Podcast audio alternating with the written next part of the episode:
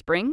Is that you? Warmer temps mean new Allbirds styles. Meet the Super Light Collection, the lightest ever shoes from Allbirds, now in fresh colors. These must have travel shoes have a lighter than air feel and barely their fit that made them the most packable shoes ever. That means more comfort and less baggage. Try the super light tree runner with a cushy foam midsole and breathable eucalyptus fiber upper. Plus, they're comfy right out of the box. So, what can you do in a super light shoe? What can't you do is the better question. And because they're super packable, the real question is where are you taking them? Experience how Allbirds redefines comfort. Visit allbirds.com and use code SUPER24 for a free pair of socks with a purchase of $48 or more. That's A L L B I R D S.com. Code SUPER24.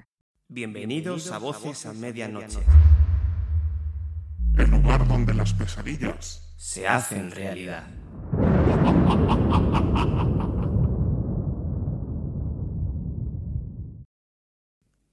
leyendas.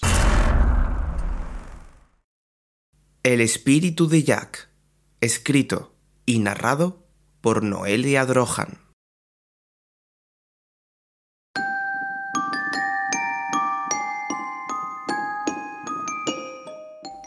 Era la calabaza más grande que había visto nunca. Podía medir más de medio metro. Estaba colocada entre otras frutas y hortalizas en el escaparate de una pequeña tienda de ultramarinos. Se imaginó una gran boca dentada de donde saliera una intensa luz. Y se compraba velas negras. Pero tenía el dinero justo para comprar los adornos para esa noche. Sus padres aprovecharían para pasar una noche fuera y a él le dejaban la casa para que pudiera disfrutar de una pequeña fiesta de disfraces con sus amigos. Acababa de cumplir los 16 años y era la primera vez que le dejaban hacerlo. Las fiestas de Halloween anteriores habían sido las tradicionales, tocar puertas y pedir caramelos.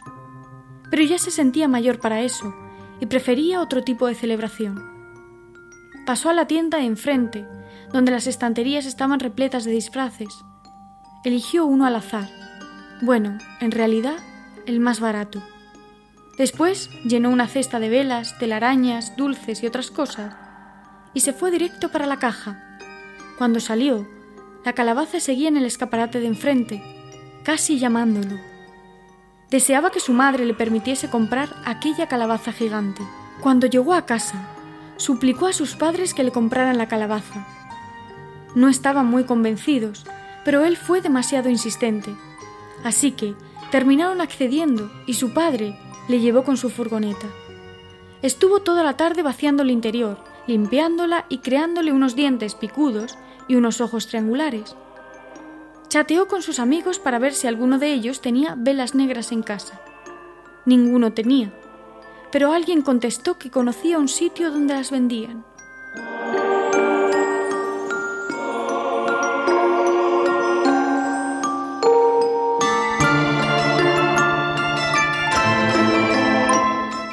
A las 7 de la tarde, los padres ya se habían marchado y todos sus amigos estaban en la puerta de su casa. Traían bolsas repletas de alcohol y cosas de comer. Antes de que pasasen, preguntó por las velas. Quería encenderlas con expectación. La calabaza impresionaba. Estaba colocada al lado de la puerta y encima había colocado un bol con los caramelos.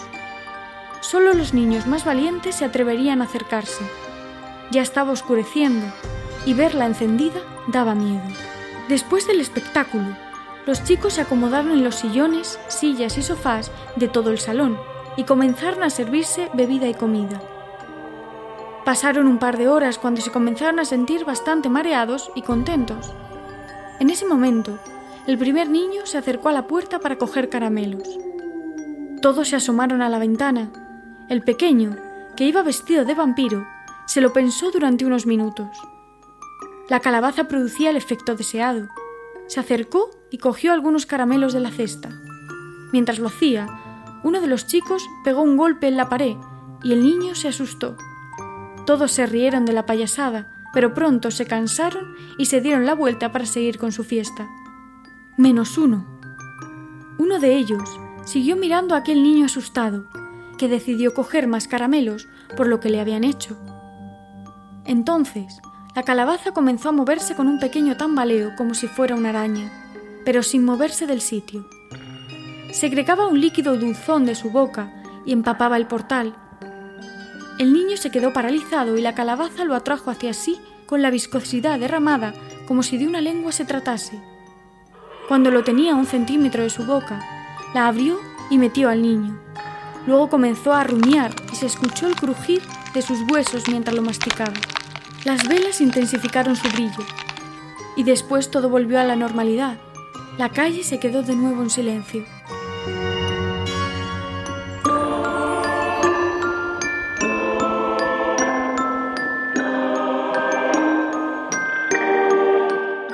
El chico, que estaba pegado a la ventana, se quedó sin palabras.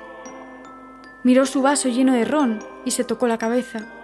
Después se fue hacia la cocina para beber un poco de agua. No se encontraba muy bien y sus amigos se dieron cuenta enseguida. Le preguntaron qué le pasaba, pero él solo supo tartamudear y decir, la calabaza, la calabaza. ¿A qué mola? dijo el amigo, que se sentía muy orgulloso de haberla adquirido para la noche. Todos se rieron de la borrachera del muchacho y se lo llevaron a su habitación a descansar. Eran las once de la noche y las calles ya estaban repletas de niños vestidos para la ocasión. Por eso, la fiesta volvió a trasladarse a las ventanas. Apagaron las luces y dejaron que se fueran acercando, para asustarles.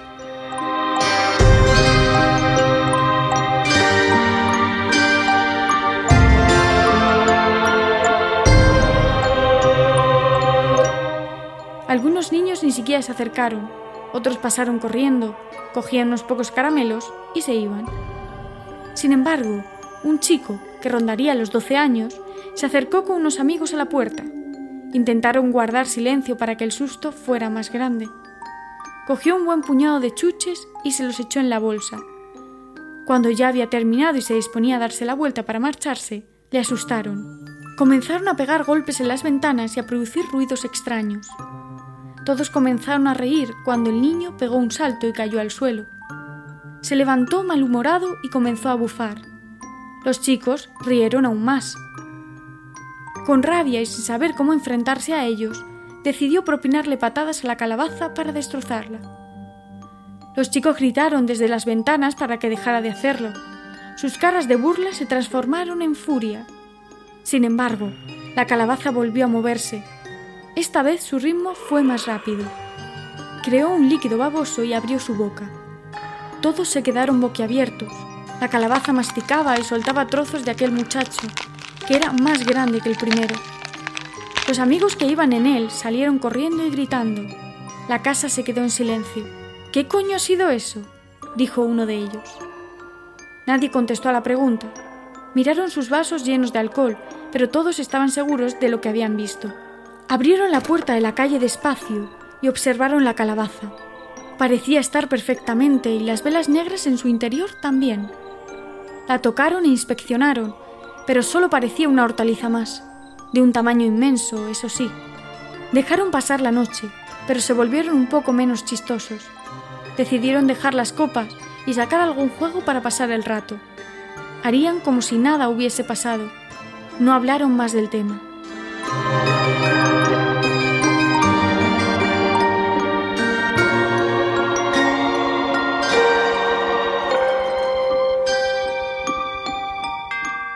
El reloj tocó las doce y media y unos muchachos que alcanzaban ya la mayoría de edad se acercaron a su puerta.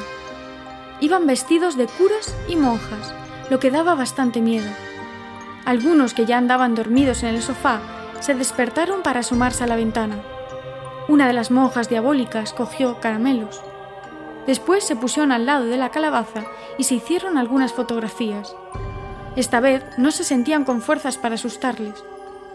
Todos esperaban comprobar que la calabaza no se movía, ni se comería a nadie de verdad. Pero aquellos muchachos sí tenían ganas de fiesta, y fueron ellos los que golpearon las ventanas e hicieron ruidos. Se rieron cuando todos se echaron marcha atrás. La calabaza empezó a moverse de nuevo y todos se miraron. Su ritmo era muy intenso y su baba llegaba hasta el jardín. Fue atrayendo uno a uno a su boca y masticándolos con furia. Las velas destellearon y al acabar se apagaron, dejando el portal a oscuras.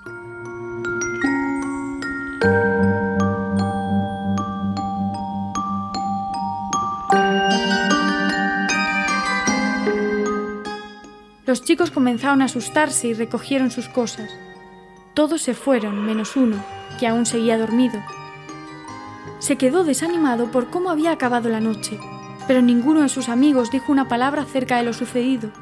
Parecía demasiado irreal para ser verdad. Le dio pena despertar a su amigo, así que se quedó a dormir en el sofá.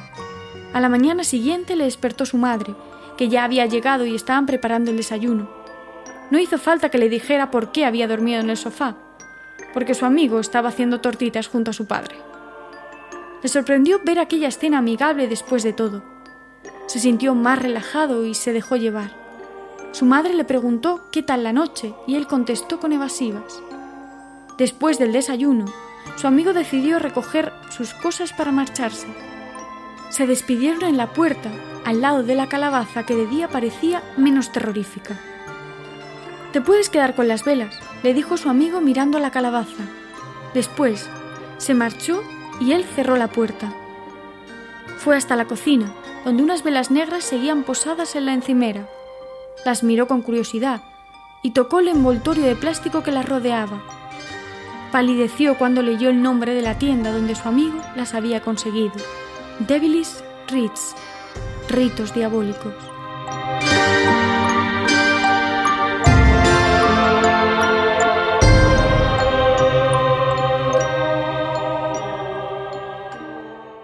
¿No se merece tu familia lo mejor? Entonces, ¿por qué no los mejores huevos? Ahora, Egglands Best están disponibles en deliciosas opciones. Huevos clásicos, de gallina libre de jaula y orgánicos de Egglands, que ofrecen un sabor más delicioso y fresco de granja que le encantará a tu familia. En comparación con los huevos ordinarios, Egglands Best contiene la mejor nutrición como 6 veces más vitamina D, 10 veces más vitamina E y el doble de omega 3 y B12. Solo Egglands Best. Mejor sabor, mejor nutrición, mejores huevos. Visita egglandsbest.com para más información.